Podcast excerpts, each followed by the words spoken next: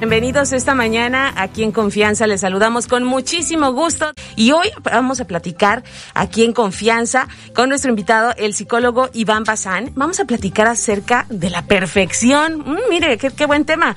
Porque vamos a platicar acerca de si intentar la perfección puede ser agotador. Usted ha estado en, en esa eh, intención, a lo mejor con su familia, en el trabajo, en sus relaciones eh, amorosas.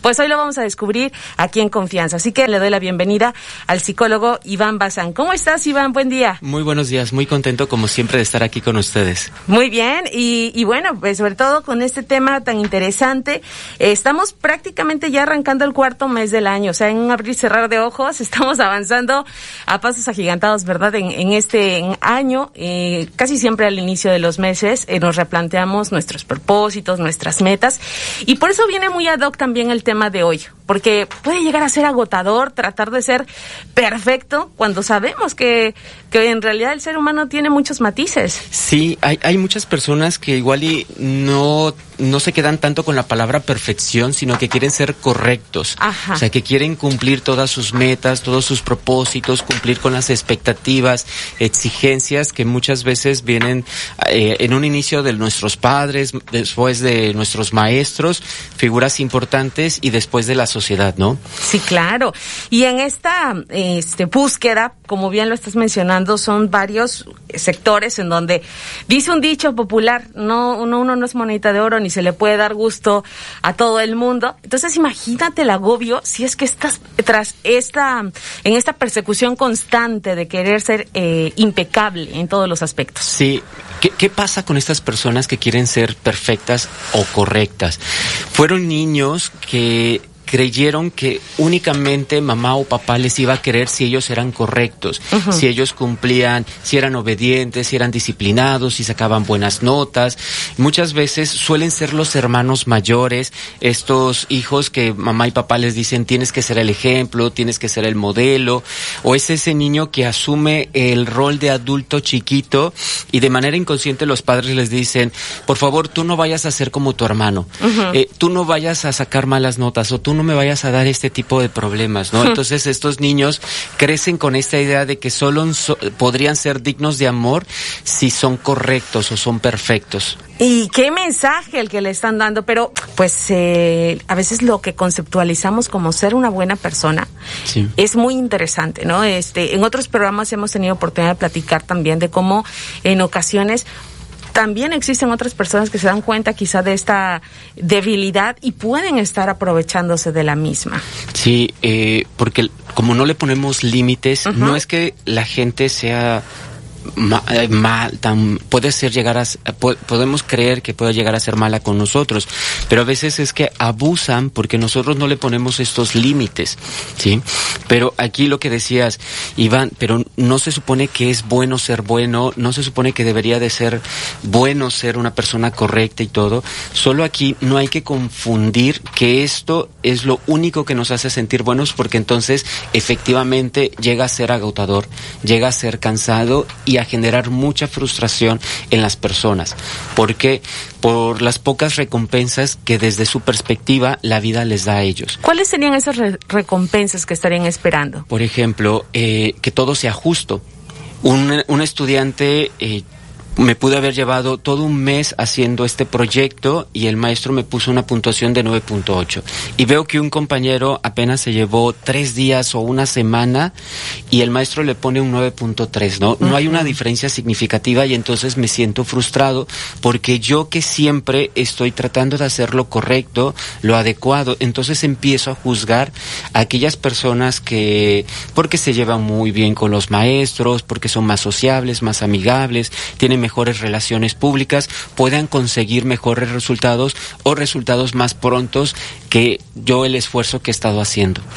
Esto es este de, de importante porque, bueno, eso hablándolo, por ejemplo, en la vida escolar, uh -huh. pero también se usa mucho en la vida laboral. Sí.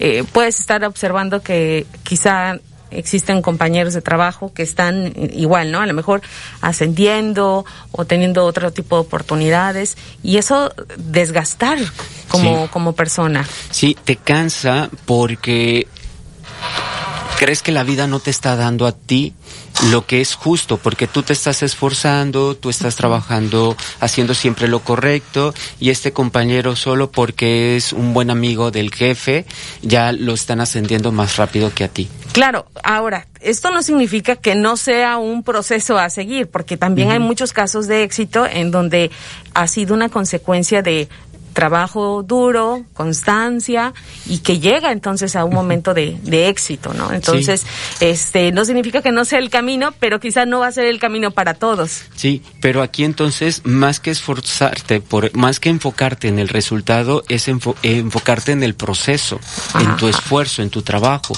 Por eso aquí es, no es dejar de hacer, Simplemente es que tomes conciencia que esto no te hace ser una mejor persona. Ni, y si pones un límite, no te hace ser una mala persona. ¿sí? Porque ahí es donde está el error. Porque entonces es, a ver, Iván, entonces tengo que dejar de ser bueno, tengo que dejar de ser perfecto, tengo que dejar de ser responsable, honesto. No, no tienes que dejar de hacerlo. Solo no te confundas, que eso te hace ser mejor porque entonces te crees superior a los demás y desde ahí empiezas a juzgar y sentir mucha frustración, mucho cansancio. Ok, correcto. Eh, dices, es prácticamente imposible, es una tarea mm, imposible. Esto de, tratar de ser perfecto, de estar siempre cumpliendo las expectativas de los demás, pues también podríamos decir que es, hasta un acto de sacrificio, porque eh, ¿será que a veces antepongas las necesidades de otros antes que las, las tuyas? Sí, cuando quieres ser correcto, entonces, eh, como el ejemplo que te decía hace rato, si una de tus amigas te habla y te dice es que necesito hablar hoy contigo, pero tú estás agotada, has tenido toda una semana llena de mucho trabajo y tú ya habías planeado hoy viernes pasártela descansando, relajándote, disfrutando de, no sé, de un masaje o de un baño caliente o simplemente relajarte, descansar y de pronto tu idea de que tengo que ser una buena amiga e ir a donde está esta persona, eh, o que al día siguiente tengas que levantarte muy temprano por un proyecto, pero el no saber decir no, ¿sí? Te hace, tienes la idea de que entonces eres mala y empiezas a sacrificar tu salud, tu tiempo, incluso tu economía, ¿sí? Porque puede ser que también una persona, algún familiar te diga, es que necesito que me prestes dinero. Tú dices, bueno, tengo este ahorro, pero lo voy a ocupar para algo, pero el si no le presto, entonces soy una mala persona. Y esto, reitero, es lo que llega a la gente a cansar, a frustrarse. Eh, qué, qué interesante, este, porque quizá en esta eh, lucha contra la, la corriente que puede estar viviendo una, una sola persona, eh, no pueda ver que, que está precisamente a lo mejor exigiendo, autoexigiéndose algo que pareciera imposible. Psicólogo, esta, te, preguntaba sobre estos dos extremos, tanto quienes están en esa búsqueda de, de ser eh, impecables, perfectos con, todo lo que hacen y que puede ser muy, muy eh, abrumador, agotante, como quienes tal vez pareciera que eh, no, no le toman ¿no? La, la, seriedad, la importancia a muchos aspectos de la vida. ¿En qué punto, o cómo llegamos a ese punto de equilibrio, psicólogo? ¿Cómo llegar a este equilibrio, no? por eso decía hace rato, no hay que enfocarnos en las conductas, hay que enfocarnos en la intención. ¿Por qué lo estoy haciendo? Porque si lo hago desde el debo, el tengo que hacerlo, ¿sí? llega a ser agotador y llega a ser muy pesado. Cuando lo haces por convicción, porque te apasiona, porque te amas hacer esto, ¿sí? Lo no te quedas estancado. Cuando tú haces un pie de, no sé, de limón y te quedó muy rico y lo pruebas y te quedó delicioso, ¿qué quieres hacer? ¿Quieres compartirlo? Le hablas a tu mamá, a la familia y y, e invitas, ¿sí? Entonces, cuando haces las cosas desde la pasión, no te cansa. Y eres capaz también de escucharte el amor propio, también es el compromiso del autocuidado. También escucho mi cuerpo y digo, hey, a ver, también necesito un descanso, ¿sí? Entonces, exigirme demasiado y olvidarme de los descansos también es agotador. Por ejemplo, ¿qué estaba haciendo Isaac Newton cuando estableció la ley de la gravedad? Descansando. Descansando, estaba relajado. Entonces, justamente cuando nos descansamos, cuando relajamos, nos tomamos estos, esos espacios, esos momentos, nuestra mente también se relaja y vienen grandes ideas. Por eso no es enfocarnos en las acciones, ¿sí? sino en cuál es la intención de cada uno de los comportamientos. Porque también podemos irnos a la otra polaridad de no, de soltar, de fluir, que también está como muy de moda y, y, podemos confundirlo con eh, eh, acostarnos y ver el mundo arder. No, a ver, eh, sí, tómate este descanso, pero aprovecha realmente para cargar este pila, energía, para reflexionar y de ahí dar este impulso para otra vez a la acción. Ok, y en este caso con, con estos momentos de calma, de tranquilidad, pues es muy importante también, como lo mencionas, el que se, se tenga esta claridad de pensamiento de disfrutar los, los procesos. A veces nos centramos tanto en los objetivos, en las metas, que se nos olvidan los procesos. Sí, por eso entonces a los hijos hay que valorar más el esfuerzo que el resultado. No le digamos al hijo, hey, felicidades por ese día, tú eres un campeón, tú eres un inteligente no, es, hijo, valoro, aprecio el esfuerzo, el trabajo, la dedicación que implementaste para obtener estos resultados. No obtuviste el 9, el 10 que querías, obtuviste un 8, no te preocupes.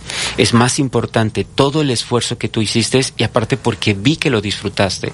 No es decirle, hey, felicidades por este campeonato que acabas de ganar, sino me da mucho, mucha felicidad, mucho orgullo ver cómo amas lo que estás haciendo.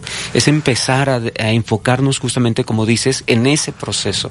En ese proceso que, que, a veces se nos, se nos olvida, ¿no? Estamos tan apurados en, este, es que la, la fecha límite o el, llegar a ese punto o a ese día que se que perdemos de vista que todo lo que pasa antes eh, por ejemplo hablar de algo tan popular aquí en México como son las fiestas no este una una boda unos 15 años un aniversario una fiesta de cumpleaños. Este pues seguramente lo, disfrutar desde los preparativos hasta llegar al, al día, al gran día, pero finalmente todos los preparativos, pues llenan también de emoción, de alegría, Sí, que es justamente esta parte de disfruta más el proceso, no te enfoques en el resultado. No tienes el control de los resultados, pero sí tienes el control de tus conductas, de tu comportamiento y tus pensamientos. Aquí un ejercicio que podría servir muchísimo es hacer una lista de todos los tengos y debos que tenemos. Por ejemplo, tengo que ir a la escuela o tengo que trabajar, tengo que pagar la colegiatura de mis hijos, tengo que eh, comer, tengo que hacer ejercicio. ¿Cómo perdón, cómo vamos a diferenciar entre el tengo y el debo? Eh, pues es lo mismo, o sea, eh, tengo que hacer esto o debo de hacerlo. Okay. Sí, hacer toda esta lista y después en la siguiente columna lo vamos a transformar en lugar de debo y tengo, lo vamos a poner como elijo, decido o quiero. Oye, pero es que tengo que ir a trabajar, no estás obligado a ir. Puedes decir, no voy a trabajar, entonces elijo ir a trabajar. Solo es una pequeña palabra, pero hace una gran diferencia. ¿Cómo se siente el tengo que trabajar al decido o elijo ir a trabajar? Claro. se siente más ligero. Sí. Es que tengo que cuidar a mis hijos. Elijo cuidar a mis hijos.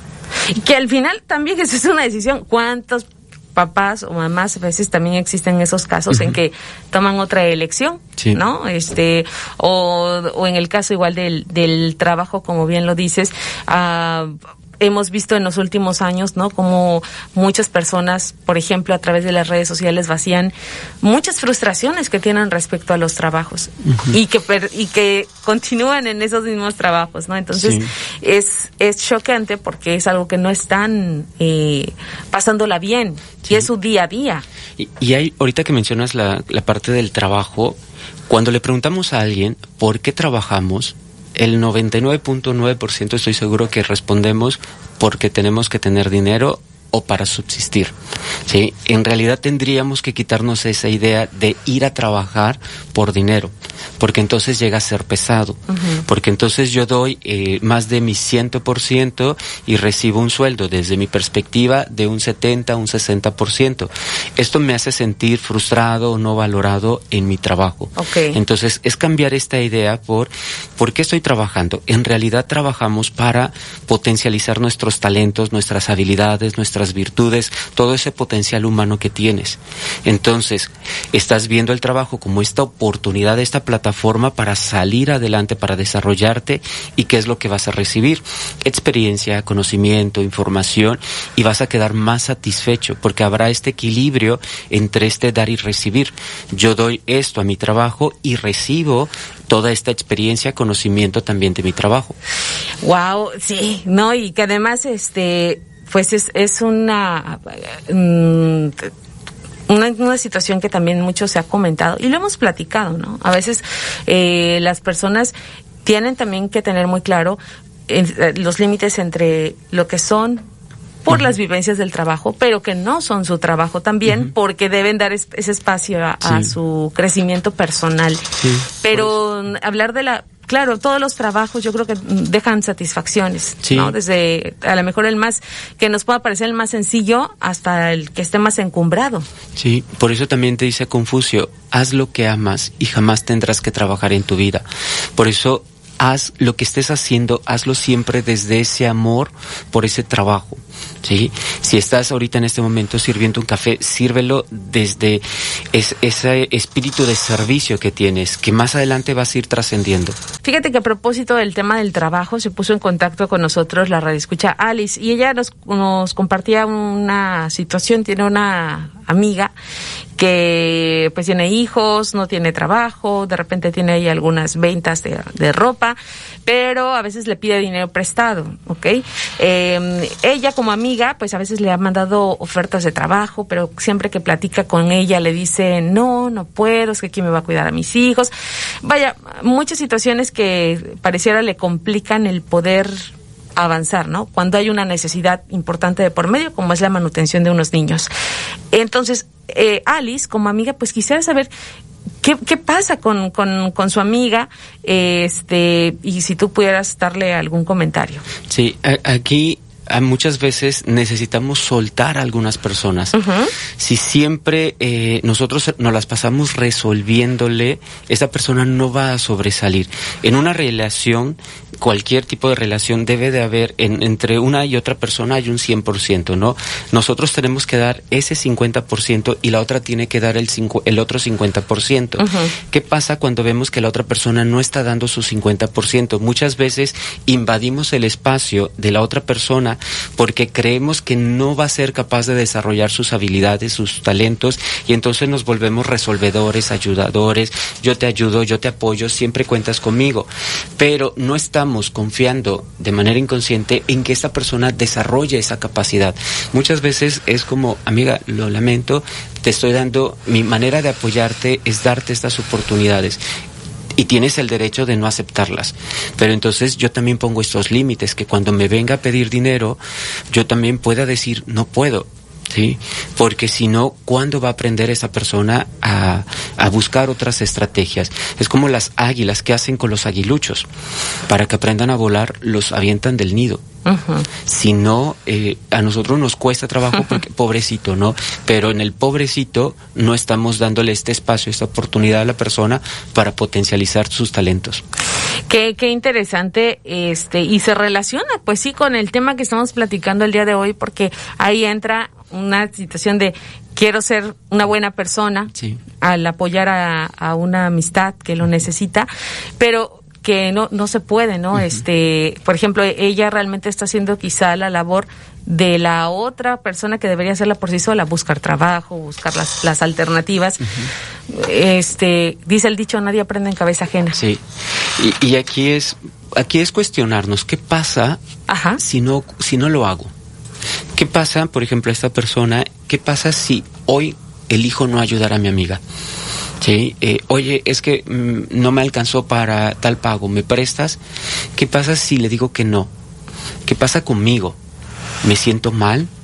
me, me, estoy juzgando diciendo que soy una mala persona, porque entonces si la estoy ayudando por no querer ser una mala persona, estoy en el debo o tengo. Sí. Y esto es lo que hace agotador.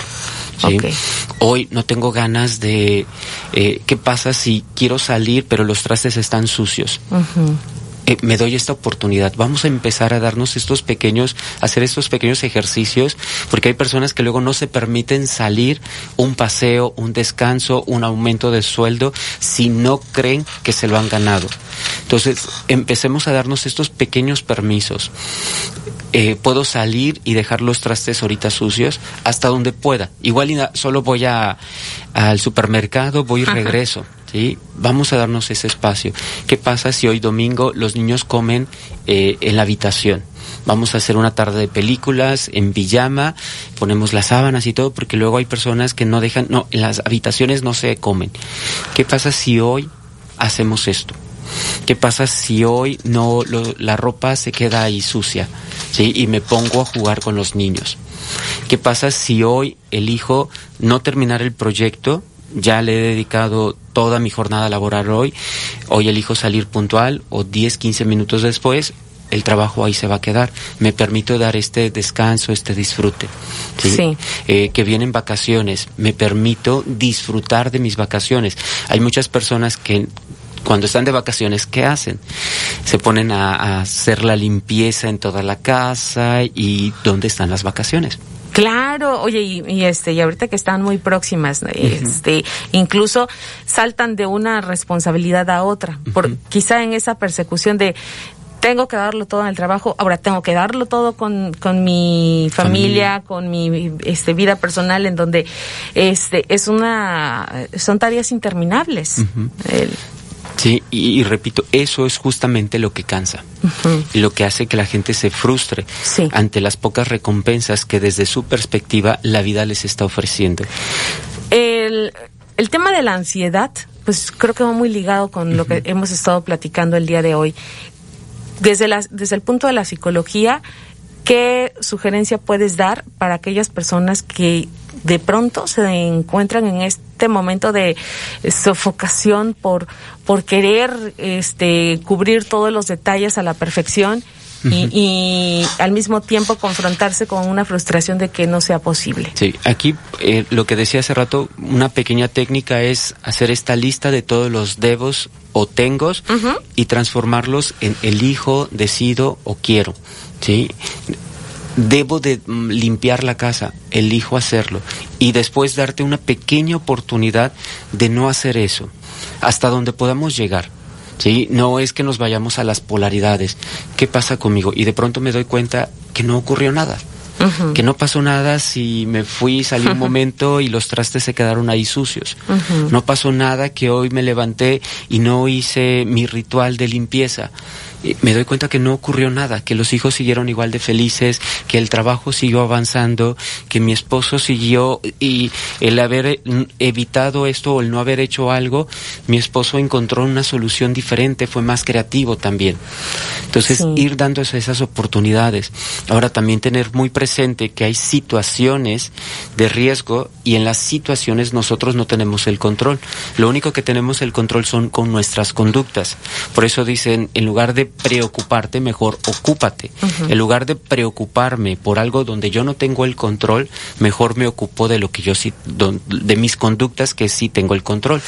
Wow, acabas de decir varias cosas que quisiera eh, puntualizar. Una de ellas, estás diciendo que hay el, el, soltar ese control que puede llegar a, a, ser agobiante, ¿no? Sobre todo cosas que ya pasaron, porque a veces estamos ahí, dale, dale. Y otra, que ponías el ejemplo de la familia, en donde a lo mejor buscan otras alternativas, quizá también eso es lo que a veces estamos, este, privándonos y, a los demás también, porque en el afán de querer ser eh, perfecto o perfecta, no le estamos dando oportunidad a las demás personas también de que puedan desarrollarse, de que puedan demostrar las, las cualidades eh, o las aptitudes que tengan también para resolver.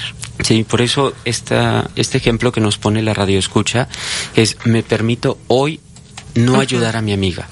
Y claro que esto que yo estoy haciendo hace que mi amiga busque otras alternativas, que se ponga a vender, que se ponga, eh, busque otras cosas. Porque si yo estoy, si ella sabe que siempre estoy yo a su disposición cuando ella tenga problemas económicos, ¿cuándo va a buscar otra alternativa? Claro.